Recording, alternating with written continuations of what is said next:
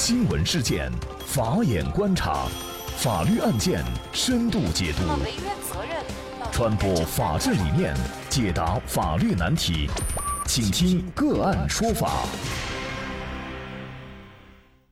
大家好，感谢收听个案说法，我是方红。今天呢，我们跟大家来关注十二岁男孩弑母案。更多的案件解读，欢迎您关注个案说法微信公众号。据新京报报道。十二月二号晚上九点半左右，湖南益阳沅江县四湖山镇十二岁男孩吴某在自家卧室持刀杀害了自己三十四岁的母亲陈某。而杀害母亲的原因疑是男孩在家中抽烟，被母亲发现以后用皮带抽打。男孩不满母亲管教太严，便心生怨恨，从厨房中拿出一把菜刀砍向了母亲。最终，吴某的母亲身中二十多刀，当场死亡。十二月十三号，湖南弑母案涉事男孩吴某已被带离原生活环境，由监护人及相关多部门对其进行定点监护管理。吴某的爷爷奶奶告诉《新京报》记者，目前吴某被送往长沙一家机构接受为期三年的管束教育，父亲将继续外出赚钱养家。那么，就着这个案件，尽管呢已经。发生了几天了，但是关于未成年人犯罪的讨论却一直在争论不休。比如说，未成年人犯罪的频率越来越高的当下，那么对于未成年人来说，是否应该降低他们追究刑事责任的年龄？那么对于像吴某这样的男孩，他放任到社会上，又会给社会带来一些潜在的危险，这种情况又该怎么办？就是相关的一系列法律问题呢，今天我们就邀请中央党校国家行政学院助理研究员唐宁瑞和我们一起聊一下。唐老师你好，哎，你好，主持人你好，嗯，感谢唐老师。应该说，对于一个杀死自己母亲的男孩，而且呢又是以那么残忍的手段，在我们很多人看来啊，这种行为完全就是罪恶滔天、罪不可恕。但是呢，目前呢却因为他没有满十四周岁。而不追究他的刑事责任，也请您给我们介绍一下为什么？咱们就单从法律规定上去讲呢，我国的刑法第十七条规定了刑事责任年龄，其中它只是规定了是满十四周岁以上的人啊，根据他所犯的罪名不同呢，呃，应当负刑事责任。呃，从中我们就可以推论出，他十四周岁以下的未成年人啊，他就属于没有刑事责任能力的人，他实施的违法行为呢？就因为不具有责任能力呢，就不能作为犯罪来处理的。在这里面呢，我顺顺便呢纠正一下一些媒体的称呼。有一些媒体呢，在对这个案子进行解读的时候、评论的时候啊，直接称呼十二岁的吴某啊为杀人犯，其实是不准确，而且也不正确的。因为不仅是从责任年龄来说，就是从法院的定罪量刑的这个权利来说呢，我们的刑诉法呢十二条也规定。只有法院啊，才能对人进行确定有罪。嗯，也就是说，这个孩子没有经过法院的审理和判决啊，任何人都不能称呼他为杀人犯的。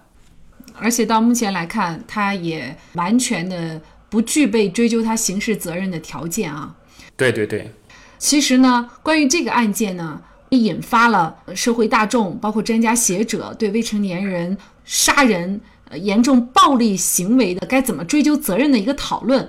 比如说呢，就在最近，二零一八年七月，据中国青年报报道，湖北孝感城郊的一名初中女生在放学回家的路上遭到一名男同学持刀抢劫，在尖刀的威胁下被迫脱光衣服反抗中啊，她的脖子、手臂和腿上被刀割伤，但是呢，因为她没有满十四周岁，很快就被释放了。那么就在去年年底，也就是二零一七年十二月八号晚上，四川大竹县公安局通报，十二月五号晚上，文兴派出所接到群众报警称，四十三岁的文兴镇居民陈某某在家中被十三岁的儿子袁某某持刀杀害。同样呢，也是因为怨恨母亲对他管教过于严格，但是袁某呢，也是没有为自己的行为承担刑事责任。我们会看到发生的这些未成年人酿惨案的悲剧，所以呢，现在社会上就有一种建议，就是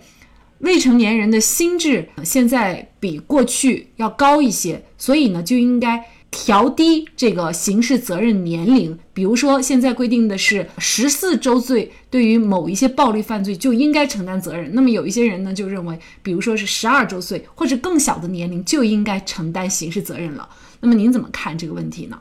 这个是不是调低刑事责任年龄啊？咱们首先得讲一讲刑事责任年龄到底是个怎么回事儿。如果你一开始的时候你不太理解刑事责任年龄，那对于这个高还是低呢？你肯定也没法理解。谈这个话题的时候呢，我们就首先啊要宽泛一点的谈，咱们就谈一谈这个刑事责任年龄是怎么来的。刑事责任年龄来源呢，其实就是从大家耳熟能详的“自由”这个词来的。人呢，他其实是可以根据自己的意志去支配自己行为的，因此呢，我们通常认为人是自由的。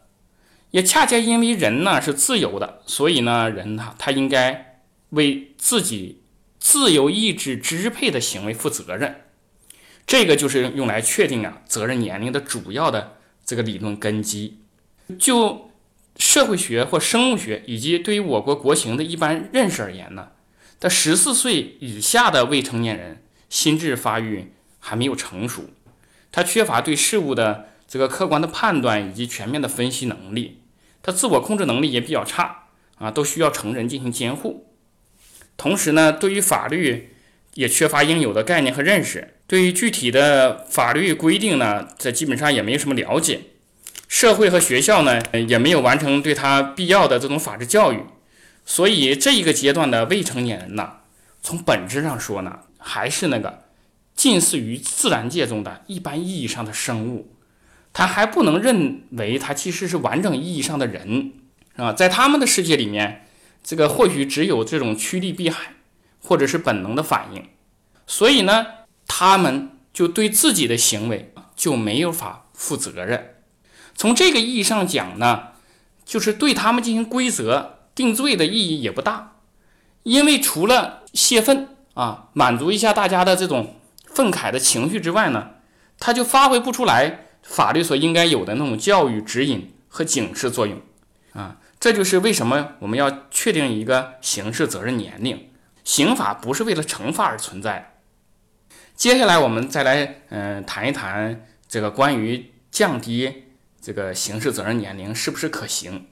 在网上现在关这个降低刑事责任年龄的主要的这个依据就是说现在孩子都比较早熟，是吧？因为生活条件好了，呃，发育的比较好啊。十四岁以下的孩子啊，有的都能长到呃一米六、一米七。看着完全是一个大人了。如果现在降低这个刑事责任年龄呢，它有利于遏制类似的恶性事件发生；不然呢，无助于本人的改造，而且呢，也可能产生一些示范效应啊，觉得是他年龄小，犯罪就没有事儿啊，他就可以肆无忌惮啊。与一九七九年咱们刑法规定的这个刑事责任年龄的这个相比呢，现在这个未成年人的发育速度的确加快了。但是呢，作为社会的人，啊，未成年人的心智成熟的年龄啊，啊，并没有提前。相反，这个犯罪低龄化的出现，恰恰是揭示了他心智是没有成熟、没有健全的这种未成年人，在这个错综复杂的社会环境里，认知和辨识能力还依然很欠缺。特别是，嗯，我们国家国情的特殊性，长期的这种计划生育政策、户籍制度。还有教育理念、教育模式，它一方面呢，使得独生子女这个倍加呵护、照顾，甚至溺爱；这个许多上了初中、高中的孩子还不能独立上学。这种填鸭式的、功利式的这种应试教育，使得孩子们对社会的理解往往是抽象的啊、单线条的。另一方面呢，户籍制度，嗯，也导致了这大量的进城务工的人在城市里落不了户。啊，买不了房子，子女他也没法就近上学，呃，只能将孩子留守到乡村。这种父母长期外出留守子女的情感需求得不到满足，心理问题也得不到疏解，啊，必然导致他偏离健康的生活追求和道德准则，心理的成熟程程度远没有达到有一些呃网友们评论的那种完善程度，必然会产生十二岁弑母案中那个吴某啊，我没有杀人。我杀的是我妈妈，啊，这种所谓的冷漠、残酷、残忍的言论。其次呢，咱们再说，如果就即使把这个责任年龄降低了，但是咱降低多少是个底线，这也是一个值得讨论的问题。你说咱们把十四岁降到了十二岁，只不过是扩大了一个惩罚的范围。那你说要是十二岁以下的孩子犯法了，咱们怎么处理呢？是吧？从目前互联网爆出来的各种消息看啊，六七岁的孩子也能从事贩毒、投毒、杀人、放火这样的行为。你总不能将刑事责任年龄降低到六岁吧？咱们草率地降低了刑事责任年龄啊，它整个的社会效果也未必好，惩治的效果啊，教育的效果也都未必能够实现，可能往往仅仅就是满足了当下这种严惩熊孩子的。那种情绪上的一种宣泄。咱们举个最严重的例子来说，那根据我国刑法修正案的规定，这个数罪并罚的最高刑也不能超过二十五年。也就是说，如果一个十二岁的孩子有罪，除非直接执行了死刑，否则最多他在监狱里面理论上服刑，也就是二十五年。等到他能出狱的时候，才只有三十七岁。抓起来容易，你放出来可就难了。一个脱离了社会二十五年的，在监狱里被熏陶了二十五年的杀人犯，你再次迈进社会里面，以我国目前的这个犯罪矫治的实际效果看呀，留给他生存的路径不多。他再次走上专业犯罪的道路的可能性是非常大的。到那个时候，你说岂不是悔之晚矣？而且一个十二岁的孩子，人生还没有开始，你通过正常的、正确的、合理的教育、矫治、疏导，他完全能够走上一个正常的轨道，啊，最后成为一个对社会有用的啊一个正常的人。而且我们将来构建的法治社会和现在正在构建的法治社会，也应该是一个能够治病救人的社会，而不是一个逼上梁山的社会。降低刑事责任年龄啊，并非万全之策，是不是的确需要啊？还得需要大量的认真细致的社会调查和统计研究啊，不能说降咱们就降。嗯，那么很多人啊，可能觉得降低了刑事责任年龄呢，一来啊，可以对这些熊孩子啊进行法律上的严惩；二来呢，可以预防这样的熊孩子去犯。这样恶劣的杀人或者是其他暴力的行为，会起到这种效果吗？您怎么看呢？这种效果呢，可能是我们一厢情愿了。因为首先一点呢，你要是预防呃这样子事情发生呢，那就必须可能潜在的人群对这样的违法事件有一个清晰的认识。就从目前我们的青少年的心理成长的程度来看呢。他们很可能对此没有太大的认知，所以你惩罚了一个人，还是惩罚了两个未成年人，对其他的未成年人而言没有太大的借鉴作用。第二个问题还是我刚才讲的那一点，就是你现在把孩子抓起来惩罚都是容易的，但是我们要想一想，他将来的社会效果可能就不一定好。如果他以一个专业犯罪的角色再从监狱里迈出来的时候，他今天杀的一个人。将来等他再出来的时候，那杀的就不是一个人，可能是更多的人。你还不如现在的时候呢，就给他做一个正常的教育疏导，让他把这一件事儿做完了，就没有后续的更严重的后果，才会更好。我相信呢，我们很多人都非常担心，就是如果法律不能够严惩的话，而且呢，这个孩子他如果在社会上又没有能够得到一个很好的管教，因为像。本案当中，这个吴某啊，也是因为这个案件得到了社会各界的广泛关注，最终呢，他被送去特殊的这种管教是三年。但是事实上，还有很多未成年人犯罪呢，他就是给他释放，又放回到社会上。那么很多人觉得这样的孩子在社会上就是一枚定时炸弹，随时有可能再犯。那么对于身边的人，他随时存在一种危险。那像这种情况又不能够严惩，到底该怎么办呢？主持人这个问题问的就特别好，这也是咱们所有的这个国民担心的事儿，而且呢，也是一个特别纠结的事儿。杀不能杀，罚不能罚，呃，放了呢又很担心。但是在这里面，我还是想亮明我的一个态度，在我看来呀，即使把孩子送到一个所谓的管制的学校或者是特殊的学校，在我看来不是很可取的。咱们国家目前建立起起来的少年管教的一些场所呢，第一件事呢，就是对于十四岁以下的孩子呢，啊，你直接对他的人身自由的进行限制，或者是强制他进行一些教育，还是没有这个法律依据的。第二个问题呢，就是孩子缺的东西啊，可能还是父母的关爱陪伴。而你把他直接送到了一个跟父母没有直接联系的，或者联系甚少的这样的一个缺少关爱的学校呀，它实现的效果也未必，呃，能够像想象中的那么好。咱们近年来呀，理论上往往充斥着自扫门前雪的惶恐、担心以及谴责，要从精神上、肉体上，呃，将所谓的那些熊孩子一次性消灭的那种情绪的宣泄，但我们却有意无意地忽视了这种未成年人本身的身心健康。以及整个政府、社会机构、普通公民对此所应承担的这种社会责任，也就是说，出现这样的事儿，是我们整个的社会责任，是我们所有人的责任。这个锅呢，不能让一个孩子来背，就是他的家庭教育、校园生活、成长环境等等任何一环上的缺失还有伤害啊，都可能会导致他使用极端暴力的原因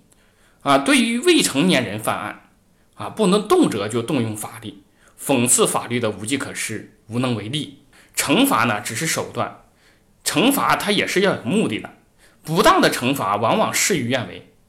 事实上，这个专业、得当的人性的教育和干预，可以使绝大多数的问题少年的行为或者心理偏差得到有效的纠正。多改革一项社会制度啊，比如说我们的户籍制度啊，多完善一种社会机制。比如说我们的社会救济机制啊，多建一所学校，就等于少建了十所监狱，少发生百起千起的这样的恶性案件。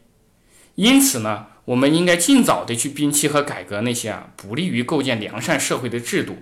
啊，建立一个较为完善的教育矫正的体系啊，充实我们的社会救助机构和公益组织，改变我们的整个的教育模式，去呼唤出每一个人内心的善。啊，内心的良善，还有社会责任感，共同去关注我们未成年人的身心健康，还有快乐的成长。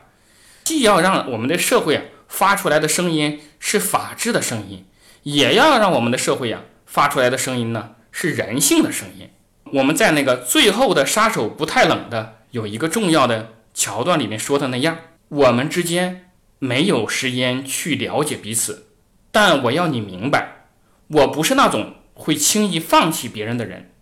不论他的情况有多糟，不论他犯了什么错。嗯，确实，一个问题孩子的出现，最后导致他去杀他的妈妈，这确实不仅仅是法律的问题就可以解决的，要追溯到他的成长环境，追溯到整个学校的一个教育情况。应该说，这是一项。大的社会工程，而不仅仅是严惩就能够解决的。所以，通过这个案件，我们如果对目前的家庭教育、社会教育以及各项这种社会制度有一些反思，这样我想呢，才可能够避免类似于这种低龄的未成年人杀人案件及其他案件的发生。那么，很遗憾，我们也看到这个案件呢，吴某的爸爸呢，继续去打工了。而且呢，他也是脱离了他的爷爷奶奶。那么当然了，这种情况下呢，他对社会的危害性暂时是没有了。但是呢，我们也希望在这三年的这个教育当中啊，他确实能够改过自新，好好的成长。嗯，好。那么在这里呢，也再一次感谢中央党校国家行政学院助理研究员唐英瑞。那么本期节目的图文推送，大家可以大家可以关注我们“个案说法”的微信公众号，在历史消息当中找到。那么在本篇文章的最下角，您点击阅读原文就可以获得我们往期节目的。那么我们把案件呢也分为了刑事案件、行政案件、民事案件、婚姻家庭类案件以及公司法务类案件等等。那大家可以根据您的需要去查找您所感兴趣的节目。同时呢，您在生活工作当中遇到一些法律问题，也欢迎您向我们进行咨询。您可以添加幺五九七四八二七四六七幺五九七四八二七四六七这个微信号，向我们进行详细的咨询。给大家提供法律服务的都是我们个案说法邀请到的嘉宾，他们都非常的专业、资深和负责任。感谢您的收听，我们下期节目再见。